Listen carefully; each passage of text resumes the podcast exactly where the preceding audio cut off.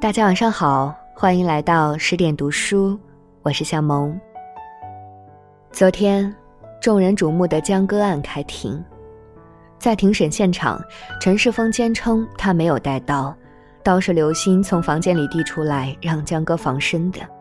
陈世峰是为了自卫才把刀抢过去，抢夺期间误伤了江歌，而怕负担不起医药费，他才动了杀心。今天，刘鑫作为关键证人出庭作证。有人说陈世峰、刘鑫两个人，一个冷血残暴，一个自私懦弱。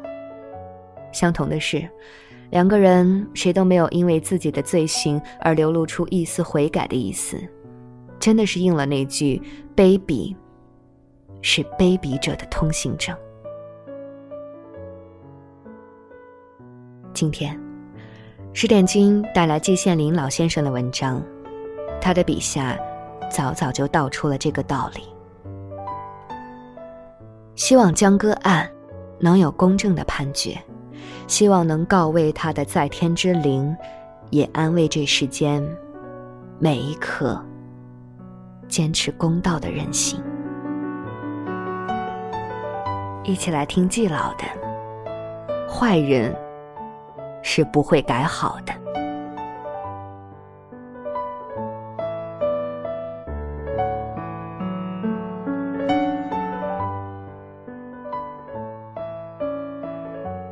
即将近九十年的经验，我深知世界上确实是有坏人的。乍看上去，这个看法的智商只能达到小学一年级的水平，这就等于说。每个人都必须吃饭那样，既真实又平庸。可是事实上，我顿悟到这个真理，是经过了长时间的观察与思考的。我从来就不是性善说的信徒，毋宁说我是倾向性恶说的。古书上说。天命之谓性，性就是我们现在常说的本能，而一切生物的本能是力求生存和发展，这难免引起生物之间的矛盾。性善，又何从谈起呢？那么，什么又叫做坏人呢？记得鲁迅曾说过：“干损人利己的事还可以理解，损人又不利己的事，千万干不得。”我现在利用鲁迅的话来给坏人做一个界定：干损人利己的事是坏人，而干损人又不利己的事，则是坏人之有者。空口无凭，不妨略举两例。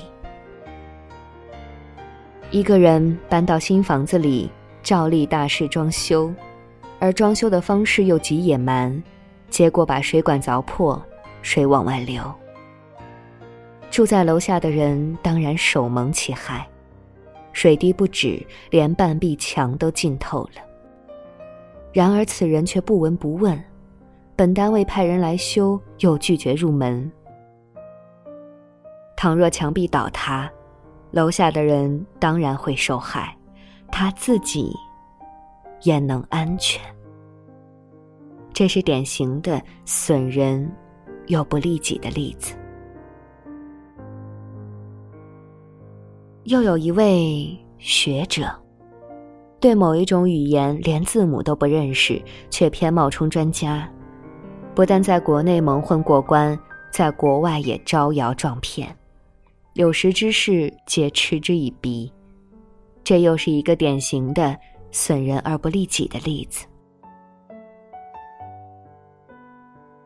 根据我的观察，坏人同一切有毒的动植物一样，是并不知道自己是坏人的，是毒物的。鲁迅翻译的小约翰里讲到一个有毒的蘑菇，听人说它有毒，他说：“这是人话。”毒蘑菇和一切苍蝇、蚊子、臭虫等等都不认为自己有毒，说他们有毒，他们大概也会认为这是人话。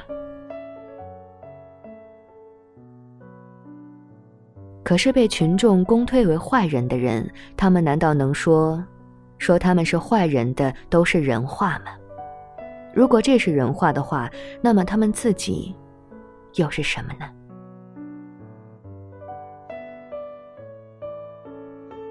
根据我的观察，我还发现坏人是不会改好的。这有点像形而上学了，但是我却没有办法。天下哪里会有不变的事物呢？哪里会有不变的人呢？我观察的几个坏人，偏偏不变。几十年前是这样，今天还是这样。我想给他们辩护，都找不出词儿来。有时候我简直怀疑，天地间是否有一种叫做坏人基因的东西。可惜，没有一个生物学家或是生理学家提出过这种理论。我自己既非生物学家，又非生理学家，只能凭空臆断。我但愿有一个坏人改变一下，改恶从善，堵住了我的嘴。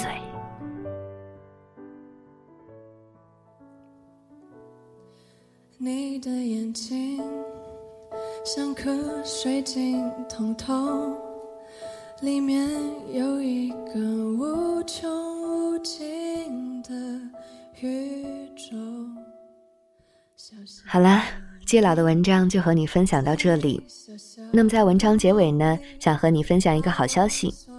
为了帮助大家提升自己的素养和层次，十点读书开放了一座成长图书馆。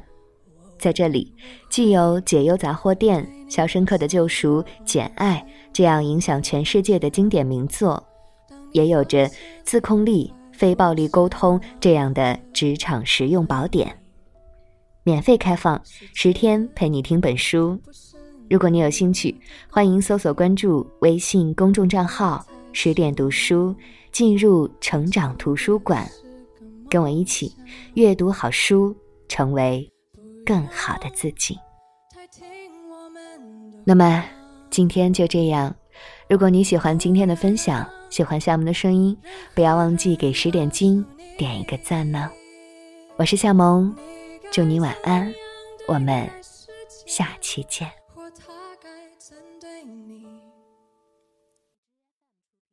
要跟现在一样随性，让你的眼睛和心依然纯净。可惜世界不及你好。原谅我